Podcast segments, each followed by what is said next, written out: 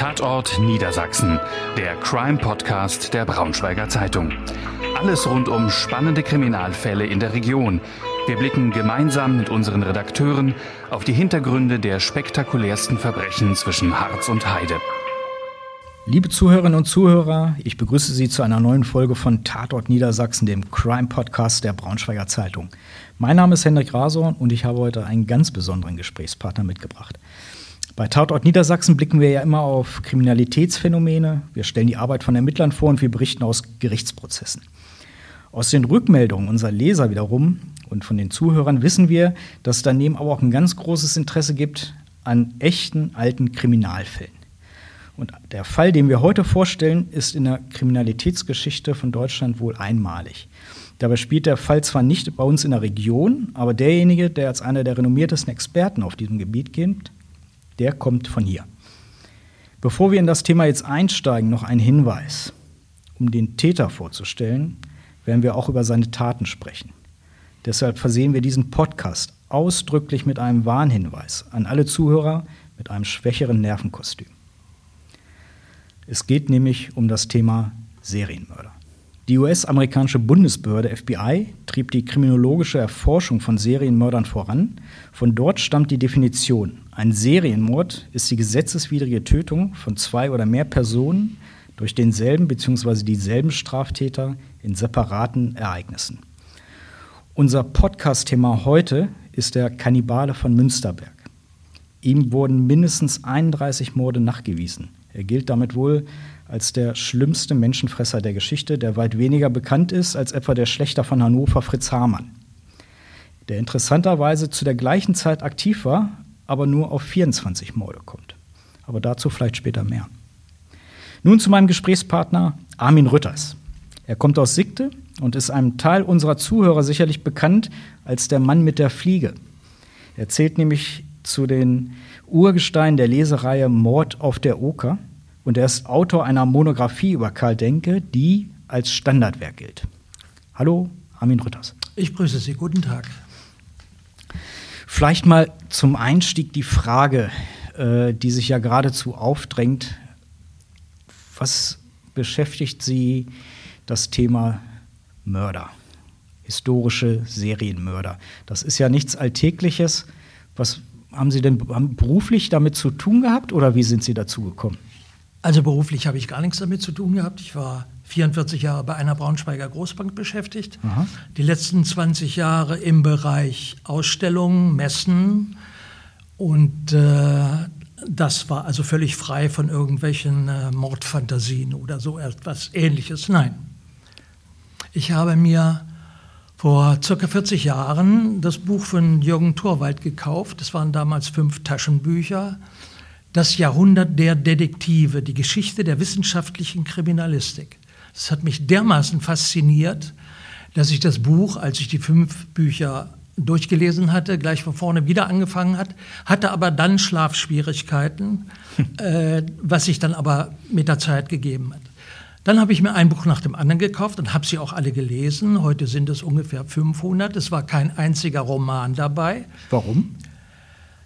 Weil das, was sich Autoren aus den Fingern saugen, interessiert mich nicht. Es muss schon der Wahrheit entsprechen. Ich Aha. schaue keinen Tatort, ich schaue aber, das ist für mich Pflichtprogramm, XY ungelöst. Das muss sein. Also ich habe nur Interesse an wahren historischen Fällen und lese diese mit zunehmendem Interesse. Das war also vor 40 Jahren. Und irgendwann, nach dem Kauf vieler, vieler Bücher, stieß ich immer wieder auf ein Phänomen aus Schlesien. Und zwar, dort äh, soll ein Mann gelebt haben, der in Münsterberg in Schlesien mehrere Menschen umgebracht hat. Einmal war er Bürgermeister, dann war er Landwirt, dann war er Organist, alles Mögliche.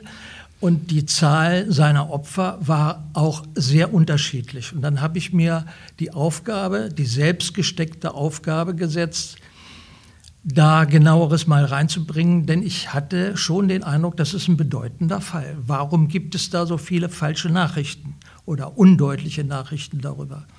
Und dann habe ich mich gekümmert. Und wie? Warum kümmere ich mich um diese furchtbaren Geschichten mit diesen furchtbaren Tätern? Es ist, ich muss es zugeben, die Faszination des Grauens. Ich möchte gern möglichst nahe kommen, was denkt ein Täter vor, während und nach der Tat. Das treibt mich an. Dann haben Sie recherchiert. Dann habe ich recherchiert, bin aber schlecht erstmal fündig geworden, bis auf zwei Schriften, die waren soliderer Art aus der Universitätsbibliothek und die haben dann die Grundlage gebildet.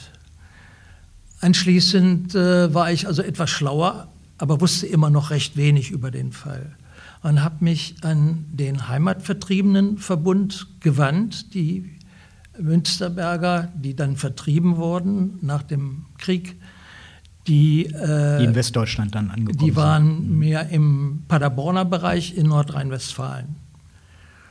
Und da stieß ich dann auf einen Mann, der mir gesagt hat, Sie können mitfahren bei einer Busreise, wenn wir alle die alte Heimat wieder besuchen. Aber wir würden Sie bitten, als äh, Neuling, bitte sagen Sie nicht, aus welchem Grund Sie mitfahren. Äh, weil äh, dieser Mann, der dort äh, unsere Stadt so in den Schmutz gezogen hat, da werden wir nicht gern dran erinnert. Das habe ich auch mir eigentlich zu Herzen genommen. Dann war aber die Anekdote, in dem Bus sollten, während der Busfahrt, sollten dann die, die zum ersten Mal mitfahren, das waren also zum Teil die Vertriebenen, zum Teil waren es die Kinder oder Enkelkinder sogar, die die alte Heimat mal wieder sehen wollten, die, die also neu waren, und das war ich ja, die sollten dann mal als Bordmikrofon während der Busfahrt kommen und sagen, warum sie mitfahren. Jetzt wird spannend. Ja, und da ich versuche immer ein ehrlicher Mensch zu sein, habe ich gesagt, ich bin ja kein Heimatvertriebener, aber ich interessiere mich für einen geschichtlichen Kriminalfall. Und da war es dann natürlich da passiert. alle Bescheid, um was es geht. Ja, ich wurde etwas gemieden, aber ich wurde auch immer wieder auf der anderen Seite beiseite gezogen. Sagen Sie mal, wie waren das da wirklich? Ja, und ich hatte dann vorher schon mir eine Dolmetscherin besorgt äh, und äh, hatte vom Bürgermeister von Cibice, so heißt die Stadt ja heute, mhm. circa 60 Kilometer südlich von Breslau, ähm, da hatte ich die äh, Dolmetscherin vorher bestellt und der Bürgermeister war so freundlich und hat die Dame, die heute in dem Haus wohnt, das hatte ich nämlich auch recherchiert, das Haus steht noch und der Raum, in dem das alles geschah, äh, ist noch, äh, naja, nicht mehr ganz so, wie er mal war, aber die Grundzüge sind noch erhalten geblieben. Sie haben ja sogar Fotos gemacht davon. Ich habe ne? da Fotos gemacht ja, und hatte auch die alten Fotos mit. Ist ja, ist ja unglaublich, wenn man sich überlegt, von einem Tatort, sage ich mal, ja. dann ein paar Jahrzehnte oder fast ja, ja. 100 Jahre später sozusagen, dann sitzen dann die Damen bei Tisch und klönen zusammen, genau an der Stelle, wo die Morde wahrscheinlich passiert sind. Ja, die alte Dame, Frau Janowski hieß sie, äh, hat sich sehr gefreut, Besuch aus Deutschland zu bekommen. Sie wusste nicht, warum ich komme. Sie wusste nur, da ist jemand aus Deutschland, der möchte das Haus mal besichtigen. Ich hatte meinen Fragenkatalog hatte ich dabei. Die Dolmetscherin war auch pünktlich da. Ja, und dann habe ich äh, mich darauf gefreut, die Frau Janowska, die heute dort wohnt, zu befragen, wie das Wohngefühl denn ist, in einem solchen Haus zu wohnen. Wusste sie das? Ja, und dann kam die große Überraschung, sie wusste von nichts. Mhm. Sie wusste nur, dass in diesem Haus mal ein böser Mann gewohnt hat. Mehr wusste sie nicht. Und das wollte ich dann der alten, freundlichen Dame nicht antun, dass ich ihr sage, in welchem Haus sie wohnt und in welchem Raum wir gerade saßen und gemütlich einen Tee tranken. Ich habe dann meine ganzen Fragen wieder eingepackt, habe mir alles angucken können, da hatte sie nichts dagegen und bei der Verabschiedung stellte sie zwei Fragen an mich. Das eine war, ob ich ihr sagen könne, dass äh, gelegentlich Busse vor ihrem Haus, das ist ein Doppelhaus, warten und die äh, Businsassen sich die Nase an der Scheibe platt drücken, was es denn wohl mit ihrem Haus auf sich haben könne. Und ich habe dann das äh, vermieden, ihr zu sagen. Sie hat es also nie in ihrem Leben gefahren. Sie lebt nicht mehr, das mhm. weiß ich. Mhm. Äh, ich habe ihr das nie gesagt. Ich habe ihr auch die Fotos nicht gezeigt von dem Haus. Die war dann äh, aber doch von meinem Interesse an dem Haus so berührt, dass sie mich fragte, ob ich das Haus nicht kaufen wolle. Das habe ich dann aber abgelehnt. War es zu teuer? Nein, das wäre billig äh, gewesen. Sie hat mir gesagt, sie müsse in ein Altenheim gehen, was sie dann auch gemacht hat. Und sie ist auch, dann auch dort gestorben. Äh, nein, was soll ich mit einem Haus in Polen, auch wenn es mich so ja interessiert. Nein, ich möchte auch selbst in dem Haus nicht wohnen. Lassen Sie uns mal über den Ort so ein bisschen sprechen. Ja. Äh, Sie waren selbst vor Ort. Wann war Ja. das? In welchem Jahr? 2001 und dann bin ich noch mal 2011 gefahren. Was ist das heute so für ein Ort? Wie muss man sich das vorstellen? Äh, ein ganz normaler Ort, wie in Polen viele Orte sind, nichts Besonderes. Äh, die Bevölkerung, äh, wenn man die Bevölkerung anspricht, wir hatten noch eine Fremdenführerin dabei und eben die Dolmetscherin dabei, ähm, die m, kommen auf das Thema nicht gern zu sprechen, weil sie sagen, das ist deutsche Geschichte, damit haben wir nichts zu tun. Und wenn hier solche furchtbaren Sachen passiert sind, dann möchten wir uns nicht näher damit beschäftigen. Das können Sie machen als Deutscher, aber wir als Polen, die wir hier wohnen in dem Ort, wir möchten uns damit nicht beschäftigen. Und in dem Ort erinnert noch was an deutsche Geschichte oder ist das alles schon äh, Ja, die? Kirchen sind noch erhalten. Der Ort ist im Zweiten Weltkrieg nicht zerstört worden, sondern es ist eigentlich alles so geblieben, wie es mal war. Also das heißt, sage ich mal, ein ländlich geprägt, städtisch Ländlich geprägt? geprägt, ja, unbedingt. Tourismus ist überhaupt nicht vorhanden, obwohl das Riesengebirge ja nicht weit entfernt ist. Es gibt ein Hotel, in dem wir dann auch gewohnt haben, aber das ist nicht deutscher Standard. Mhm, Okay. Jetzt lassen Sie uns mal so ein paar Jahrzehnte in die Geschichte zurückblicken, zur Zeit von Karl Denke. Ja. Äh, war der Ort sozusagen, hat er sich großartig verändert oder wie war das damals zu seinen Lebzeiten? Vielleicht Also- von der Größe des Ortes her, Ja. war das ähnlich? Der Ort hatte 8000 Einwohner, äh, war recht wohlhabend durch zwei größere Fabriken. Eine Fabrik, die sich mit Zement beschäftigte, deutsche Ton- und Steinzeugwerke. Und äh, die größere Fabrik war eine Konservenfabrik, die in der Saison bis zu 400 Arbeitsplätze bot und in ganz Europa die Produkte auch verkaufen konnte. Also die brachten das Geld in die Stadt. Ansonsten ein schöner Ort, landwirtschaftlich geprägt natürlich, mit großen Feldern, was dann also auch für diese Konservenfabrik äh, die Ernte einfuhr. Also jetzt auch kein Ort, wo man jetzt sagen könnte, äh, der sieht schon so aus, dass das Grauen da hinter dem nächsten Baum lauert.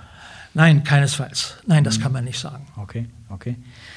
Ähm, was weiß man denn über Karl Denke? Wo, was war da, was aus was für einer Familie kommt er? Geschwister, Werdegang, ist da Ja. was bekannt? Ja, insofern, das ist bekannt, dass Karl Denke wohl ähm, nicht sprechen wollte, äh, was ihm enorme Schwierigkeiten in der Schule auch einbrachte. Er weigerte sich schlichtweg zu sprechen. Also das war keine Krankheit, sondern das war eine bewusste Entscheidung. dann. Ja, es war eine bewusste Entscheidung.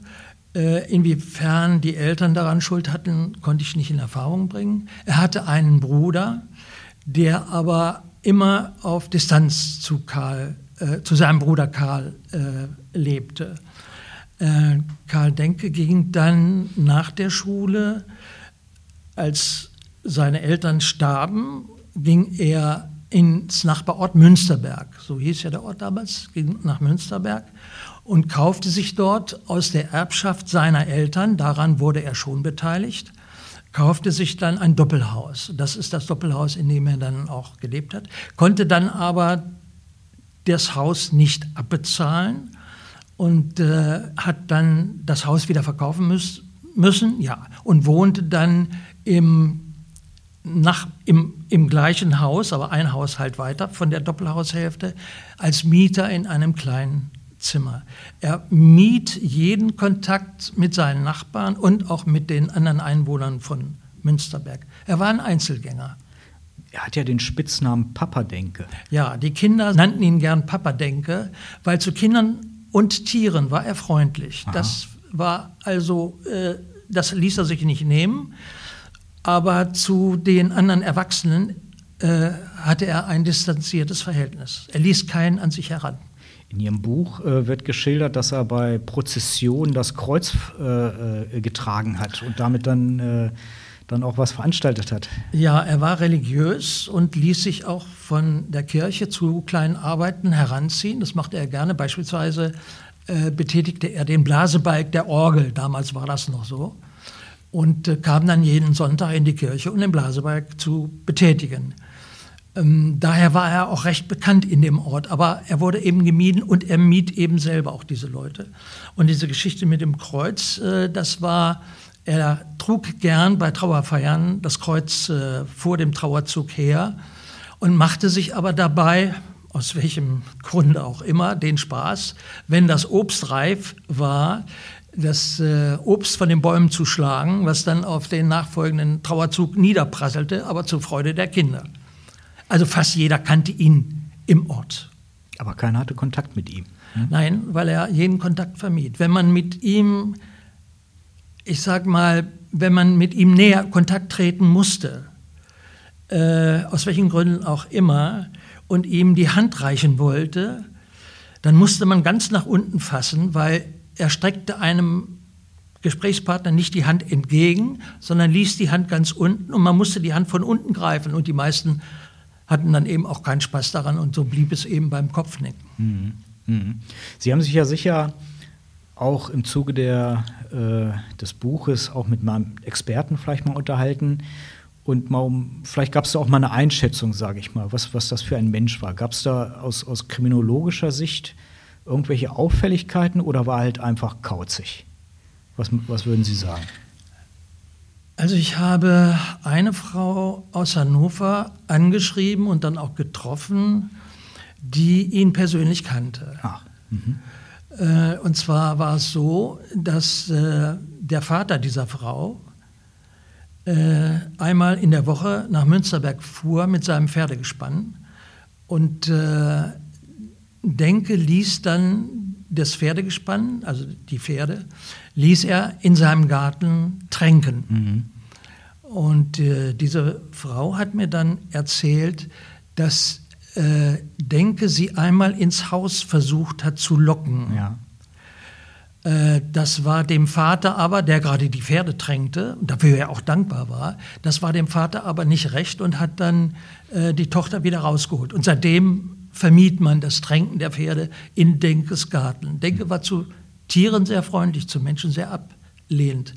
Eine richtige, ich sag mal, Untersuchung der Psyche von Karl Denker hat nie stattgefunden, weil er sich ja, kommen wir später noch darauf zu sprechen, sicher, weil er sich ja nach, noch vor der äh, Offenbarung seiner Taten als Untersuchungshäftling im Gefängnis von Münsterberg das Leben nahm. Wäre sicherlich interessant geworden, sage ich mal, in die Psyche dieses Täters mal reinzublicken. Ja, das denke ich auch, aber es gab keinen Prozess, es gab keine psychologische Untersuchung. Woran er nun wirklich gelitten hat, ist nie, das ist alles Spekulation. Lassen Sie uns mal auf den 21. Dezember 1924 blicken. Das ist der Schlusspunkt der Serie, wo alles offenbart wurde. Es gibt einen Bettler, ein Vinzenz Olivier oder Oliver. Ja. Wir sind uns da nicht ganz einig, wie wir es aussprechen. Ähm, ein Mann, der wohl ganz, ganz viel Glück gehabt hat und dem zunächst gar keiner glauben wollte. Was ist dem denn widerfahren? Vinzenz Oliver war ein Bettler, der in ganz Schlesien versucht hat, äh, durch Betteln seinen Lebensunterhalt äh, zu verdienen. Handwerker, glaube ich, der arm. Ja, er war Handwerker. Wurde, ne? ja. ja. aber er hatte keine Arbeit und äh, er kam wohl mit dem, was er erbettelte, kam, kam er zurecht. Und ähm, er war nun kurz vor Weihnachten äh, in der Herberge zur Heimat. Das war ein Asyl für, ja, für Obdachlose. Oder eben auch in Münsterberg. Bet in Münsterberg, mhm. ja, richtig. Äh, obwohl Betteln in Münsterberg polizeilich verboten war. Aber nun gut, es war Weihnachten und da drückte man wohl ein Auge zu. Mhm. Und der Vincent Oliver übernachtete in dieser Herberge zur Heimat und sagte dann dem Herbergsvater am Morgen, er will in die Stadt gehen, in die Kleinstadt gehen, um zu betteln. Und kam dann auch in die Teichstraße 10, das ist die Adresse, kam in die Teichstraße 10 und hat dann im ersten Haus von der Lehrerfamilie Vogt ähm, bekam er 20 Pfennige geschenkt, nachdem er nachgefragt hatte, und ging dann ein Haus weiter und dort wohnte Karl Denke. Karl Denke begrüßte ihn auf seine eigene Art und sagte ihm, er könne reinkommen, er könne sich 20 Pfennige verdienen, wenn er ihm, Denke, einen Brief schreiben würde. Das, was Sie jetzt alles erzählen, ist auch verbürgt durch die Aussage, nehme ja, ich mal an. das ist verbürgt. Mhm. Das ist verbürgt.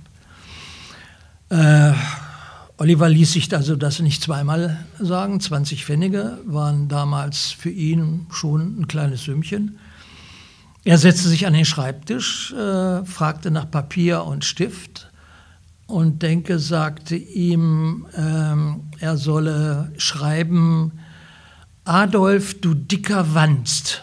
Weil Oliver dies als witzig empfand, drehte er sich halb um und sah in dieser Stellung, wie etwas Dunkles oben, von, von oben schnell auf ihn herabsauste, äh, was ihn dann auch schon eine halbe Sekunde später an der Schulter traf und äh, drehte sich dann um und sah in, diesem, in dieser Stellung, was das war, was oben auf ihn herabsauste. Es war eine Spitzhacke. Denke hatte heimlich eine Spitzhacke gegriffen und versuchte sie Oliver über den Schädel zu ziehen. Wahrscheinlich in den Schädel zu ziehen. Oder in den Schädel zu ziehen.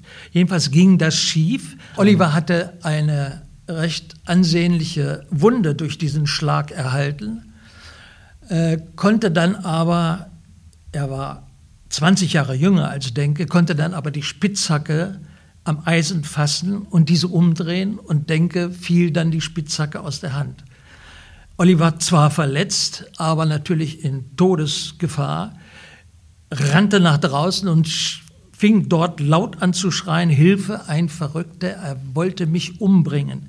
Das hörten die anderen Bewohner in dem Haus. Über ihm wohnte eine Bauernfamilie, nebenan die Lehrersfrau, die ihm vorher ja noch Geld geschenkt hatte. Und alle wollten nun wissen, was passiert sei. Vincent Oliver erzählte, was ihm passiert war und denke, stand sichtbar noch, weil alle Türen auf waren, stand sichtbar in seinem Zimmer und war wohl so von der Erregung äh, berührt, dass er stark zitterte. Man sagte dann, Oliver müsse zur Polizei gehen und das melden. Das ginge ja nicht, das sei ein Mordversuch wohl gewesen. Und das tat er dann auch mit den anderen Bewohnern. Und jetzt kommt es anders als gedacht. Ja, richtig, kommt anders als gedacht. Man glaubte ihm nämlich nicht, denn Denke galt zwar als etwas schrullig, aber als Mörder doch nicht. So was macht er nicht. Und in Münsterberg macht er sowieso keiner. Und so wurde Oliver erstmal in das äh, Untersuchungsgefängnis, was im Rathaus im Keller untergebracht war, gebracht. Und äh, ihm gesagt, äh, er solle sich gedulden, morgen würde man sich der Sache annehmen. Der Polizeikommissar, der ihn vorläufig verhaftet hatte, Oliver verhaftet hatte, ging das aber doch wohl durch den Kopf und man holte Denke und fragte ihn, was passiert sei. Nein, nein, er sei von dem Bettler überfallen worden und der hätte sich nur gewehrt. Denke hätte sich nur gewehrt. Aber so ganz überzeugend war wohl Denke dann doch nicht. Mhm. Und auch Denke hat man dann in das Untersuchungsgefängnis gebracht. Und das war saß in der Zelle nebenan. In der Zelle nebenan. Es war tiefe Nacht, als dann äh, Denke eingeliefert wurde und Oliver wurde davon wach und blieb eine ganze Weile wach und hörte in der Zelle nebenan, er wusste gar nicht, dass Denke auch verhaftet war, das hatte man ihm nicht gesagt. Er, wusste, er hörte dann in der Zelle nebenan Geräusche, die er sich nicht erklären konnte. Es waren scharrende Geräusche auf dem Fußboden, die so fünf, zehn Minuten anhielt und dann verstummten. Am nächsten Morgen wurde die Zellentür von Denke zuerst geöffnet und Denke hatte sich an einem Taschentuch und an einer Schnur erdrosselt, im Liegen. Und das, was er gehört hat, war der Todeskampf. Genau so war es. Man sagte dann Oliver auch, dass Denke heute Nacht eingeliefert worden war und sein Zellennachbar sozusagen in der anderen Zelle gewesen sei und Denke sich nun erhängt hätte in der Nacht. Trotzdem wurde Oliver 14 Tage festgehalten, weil man untersuchen wollte, was denn nun wirklich der Wahrheit entsprach. So ganz glaubte man dem Bettler dann doch nicht so richtig. So ganz glaubte man ihm nicht, sah aber keine Beweise, dass er Denke hat überfallen wollen. Nach 14 Tagen wurde Oliver dann aus dem Gefängnis entlassen mit einer Freifahrkarte für die Bahn in seinen Heimatort Strehlen, da wohnte er nämlich, und mit der Bemerkung, äh, das tue der Polizei äh, von Münsterberg zwar leid, aber er solle doch froh sein, dass er nicht gepökelt sei. Jetzt verraten Sie nämlich schon etwas. Was hat man denn in der Wohnung und im Schuppen von Karl Denke gefunden? Ich sehe schon, Sie haben da ein Stück Papier in der Hand. Ist das eine Liste, wo alles aufgelistet ist? Ja, die äh, Polizei hat dann äh, zu Weihnachten 1924 unter anderem vorgefunden in einem Holzgefäß 15 Fleischstücke, wie die Gerichtsmedizin in Breslau dann äh, herausfand, waren sie alle menschlicher Herkunft. Des Weiteren fand man drei Paar Hosenträger, sechs Zentimeter breit und 70 Zentimeter lang, die Denke aus der Haut seiner Opfer gefertigt hatte. Bei einem Paar waren deutlich die Brustwarzen zu erkennen. Selbst Schnürsenkel aus Menschenhaut wurden gefunden. Etwa 30 Meter vom Haus entfernt besaß Denke einen großen Holzschuppen, der nur ihm gehörte und wo auch nur er Zugang hatte.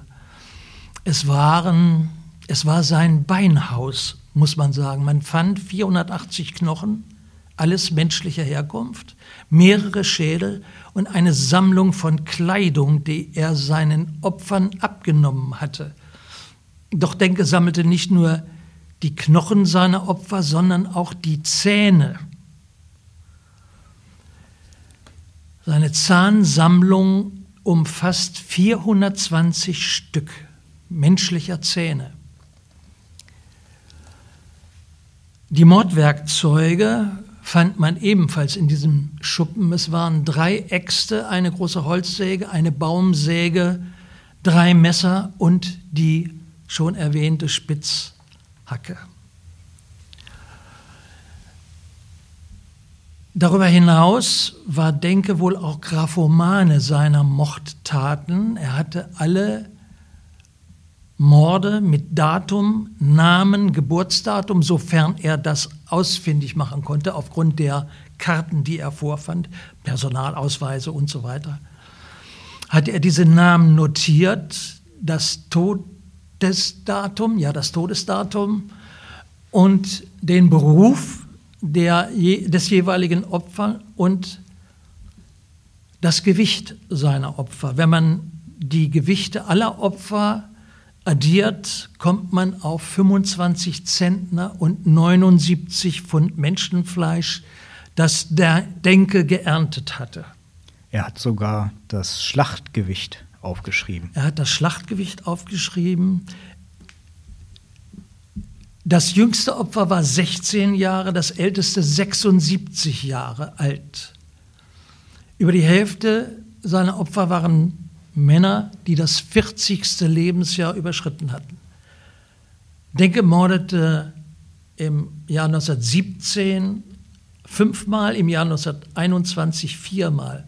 Es waren die höchsten Todesraten von den insgesamt, und jetzt muss man sich festhalten, 31 Opfern. Davon waren vier Frauen. Das Entsetzen in der Stadt war nicht in Worte zu fassen. Das hat man sich nicht vorstellen können dass ein Bürger so etwas tun kann. Denke wurde in die Gerichtsmedizin nach Breslau verbracht, dort untersucht, aber er war so rein von den körperlichen Gegebenheiten ein gesunder Mann. der Menschenfleisch gemocht hat. Ja, der Menschenfleisch gemordet hat und der Menschenfleisch auch gegessen hat. Das ist wohl nachgewiesen worden. Äh, warum hat er sonst das Menschenfleisch gepökelt, wenn nicht zu einem späteren Verzehr das vorbereitet damit war? Herr Rütters, gibt es denn eine Erklärung, vielleicht eine Idee, wie es zu Kannibalismus kommen kann? Der Kriminalist und Autor Professor Hans Giraud deutet die Taten des Karl Denke so, Zitat, kriminalpsychologisch gesehen dürfte sich im Kannibalismus das absurde Verlangen nach vollkommener Nähe offenbaren. Der Täter unterliegt primitiven, archaischen Triebkräften und symbolisiert durch den Verzehr menschlichen Fleisches die absolute Verschmelzung mit seinem Opfer. Sadistische, masochistische und fetischistische Komponenten begleiten den Vorgang. Das geflügelte Wort jemanden zum Fressen gern haben bringt diese Problematik treffend auf den Punkt. Wenn es nur ums Töten gegangen wäre, dann wäre die Frequenz wahrscheinlich auch eine ganz andere gewesen. Sondern er hat wahrscheinlich so halt getötet, wie halt das Fleisch gereicht hat. Es waren ja große Zeiten auch zwischen den einzelnen Tötungen gelegentlich. Er kann nicht davon alleine gelebt haben. Denke hatte eigentlich als, naja, als Betätigung das Flechten von Weidenkörben äh, und äh, ähnliche Arbeiten, die er dann in Breslau verkauft hat oder auch in Münsterberg verkauft mhm. hat. Also er hat von dem Verkauf des Fleisches, wenn er das wirklich gemacht hat, es gab wilde Gerüchte, dass er auch das Fleisch verkauft hat. Beispielsweise an eine Hochzeitsgesellschaft, die bei ihm Fleisch bestellt hatte und das Fleisch auch von ihm geliefert bekommen hat für die Hochzeitsfeier. Ein hübscher, makabrer Gedanke. Man weiß nicht, ob es wirklich stimmt oder nicht, aber ich glaube, die Vorstellung daran, ja. Hochzeitsgesellschaft kriegt Menschenfleisch ja. aufgetischt, ja. das ist wahrscheinlich das Gruseligste, was man sich so vorstellen Richtig. könnte. Ja, da ist Armin Maivis dagegen eigentlich ein Waisenknabe. ähm, ist es richtig, dass Denke sogar aus äh, Menschenhaut, sage ich mal, was Handwerkliches gebastelt hat und äh, verkauft hat? Also der ganze Ort Münsterberg war natürlich äh, hinterher äh, in Schockstarre und äh, die Polizei hat dann in der Bevölkerung, durch die Presse natürlich auch, äh, Anfragen gestellt, wer hat irgendwann mal was von Denke gekauft. Mhm, Wir mhm, mhm. äh, würden das gern wissen. Ähm, nicht für eine Anklage, Denke war ja zu dem Zeitpunkt schon tot, mhm. Äh, sondern äh, wir möchten gern wissen, was er alles an Menschenmaterial verkauft hat. Und da meldeten sich dann äh, einige wenige, muss man sagen, einige wenige Bürger, die sagten, ja, wir haben von Denke einen äh, Weidenkorb gekauft und der war dann äh, verbunden mit, äh, mit Schnürsenkeln und äh, die Presse hat ja dann auch berichtet, dass Denkel dann Schnürsenkel aus Menschenhaut gefertigt hat. Und diese Gegenstände wurden dann mit der ganzen Einrichtung die Denke hatte, wurde dann öffentlich verbrannt, weil der Bürgermeister hat angeordnet, äh, wir wollen hier keinen Tourismus haben, wir wollen hier keine Menschen haben, die das Haus unbedingt sehen wollen und womöglich äh, Andenken mit nach Hause nehmen. Und dann äh, werden wir alle äh, Gegenstände öffentlich verbrennen. Haben Sie eine Erklärung, warum das Haus das überlebt hat? Das wäre ja eigentlich sozusagen hätte das ja als erstes in Flammen aufgeben müssen, würde man jetzt erwarten bei dieser grausamen Geschichte, die dahinter steckt. Äh, das Haus stand lange Zeit leer. Mhm. Keiner mhm. wollte wieder dort einziehen, kann man ja auch verstehen. Mhm. Aber irgendwann, das weiß ich nicht wer, hat dann doch das Haus wieder bezogen. Und die letzte Mieterin war die freundliche Frau Janowska, die mir das Haus ja auch verkaufen wollte. Wenn die wüsste.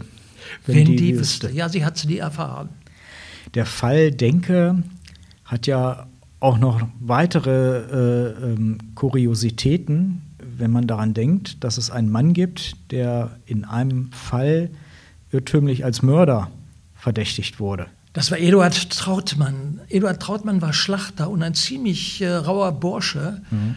Und er fand äh, Emma Sander ganz attraktiv, die ihn aber nicht wollte. Und Emma er, Sander war, erklären Sie kurz. Das Emma war? Sander war eine Münsterbergerin, die äh, seinen Werbeversuchen widerstanden hat. Mhm. Und er hat ihr dann mal gedroht, der Eduard Trautmann hat ihr dann mal gedroht, wenn du mich nicht willst, bringe ich dich um. Und Emma Sander war eine der, oder sogar das erste Opfer das erste von Karl Opfer. Denke. Mhm. Mhm. Und die Polizei brachte das dann in Verbindung. Der Eduard Trautmann hat schon mal gesagt, wenn du mich nicht willst, dann bringe ich dich um. Auch mit den Verletzungen her. Ne? Richtig, genau. Äh, also wird er es auch gewesen sein. Und da gab es einen Indizienprozess. Eduard Trautmann hat standfest dabei oder ist standfest dabei geblieben, dass er Emma Sander nicht umgebracht hat. Es hat ihm nichts genutzt. Er wurde zu lebenslänglich oder zu, ich glaube, 15 Jahre verurteilt mhm. und hat diese Zeit auch voll abgesessen. Und als dann die Mordserie von Denke offenbar wurde, konnte man Emma Sander aufgrund gewisser Umstände, konnte man Emma Sander auch zuordnen als das erste Opfer von Karl Denke. Und Eduard Trautmann wurde dann aber, nachdem er alle Jahre im Gefängnis abgesessen hatte, wurde dann eine Entschädigung äh, zugesprochen. Immerhin. Immerhin. Immerhin. Für so viele Jahre unschuldig im Gefängnis. Ja, aber das kommt davon, wenn man vorher sagt, wenn du mich nicht lieb hast, dann bringe ich dich um. Das sollte man vorher nicht sollte sagen. Sollte man nicht machen. Und Sie hatten eingangs erwähnt, äh, in dem Ort gab es ja auch eine äh, Konservenfabrik, ja. die auch unter diesem Fall Denke litt. Was hat es denn damit auf sich? Die Firma Seidel und Co. war eine sehr erfolgreiche Konservenfabrik, die ihre Produkte in ganz Europa verkaufen konnte. Und als dann die äh, Mordserie von Denke offenbar wurde, da hat man das Gerücht in die Welt gesetzt, dass die Firma Rhabarber bei Denke gekauft hätte. Denke hatte auch den Namen nicht nur Papa Denke, sondern der Rhabarberkönig von Münsterberg. Er hatte viel Rhabarber in seinem Garten, verkaufte auch äh, diesen Rhabarber in Münsterberg. Naja, und dann kam das Gerücht auf, äh, die Firma Seidel hätte den Rhabarber bei Denke gekauft äh, und mit Blutwasser gedüngt. Und dieses äh, äh, Produkt wollte man dann äh, der Firma Seidel nicht mehr abkaufen, obwohl da war nichts dran. Die Firma Seidel hatte große Ländereien, wo ihre Produkte, die dann später in die Dose wanderten, äh, hatte dort angebaut. Und bei Denke wurde nichts gekauft. Ist eigentlich ein unglaublicher Fall, wenn man sich das alles mal so anhört. Man stelle sich vor, sowas würde in der heutigen Zeit passieren, was dann los wäre. Interessanterweise ist dieser Fall relativ schnell damals in Vergessenheit geraten, weil in Hannover gleichzeitig ein anderer Kannibale Schlagzeilen geschrieben hat. Ist das vielleicht die Erklärung, dass der Fall Denke nicht so bekannt ist, das weil könnt, der Fall Hamann einfach alles überlagert hat? Das könnte man vermuten, aber es gibt noch äh, einen anderen Grund dafür, dass der Fall Denke so ungeheuerlich er war. Er hat ja mehr Menschen umgebracht als Fritz Hamann. Ähm, der Grund war, bei Hamann gab es eine sehr ausführliche, nicht immer glückliche, nach meiner Meinung, äh, psychiatrische Untersuchung. Und es gab einen ganz großen Prozess. Bei Denke gab es all das nicht. Denke ist nie zu seinen Taten gefragt worden und es gab auch keinen Prozess. Darum war man sicher recht froh, äh, dass der Fall bald in Vergessenheit geriet. Und der Fall Hamann hat das auch überlagert. Mhm. Ähm, ganz in Vergessenheit geraten ist er allerdings nicht. Nicht bei mir. Nicht bei Ihnen. Und auch, es gab Lieder über Denke.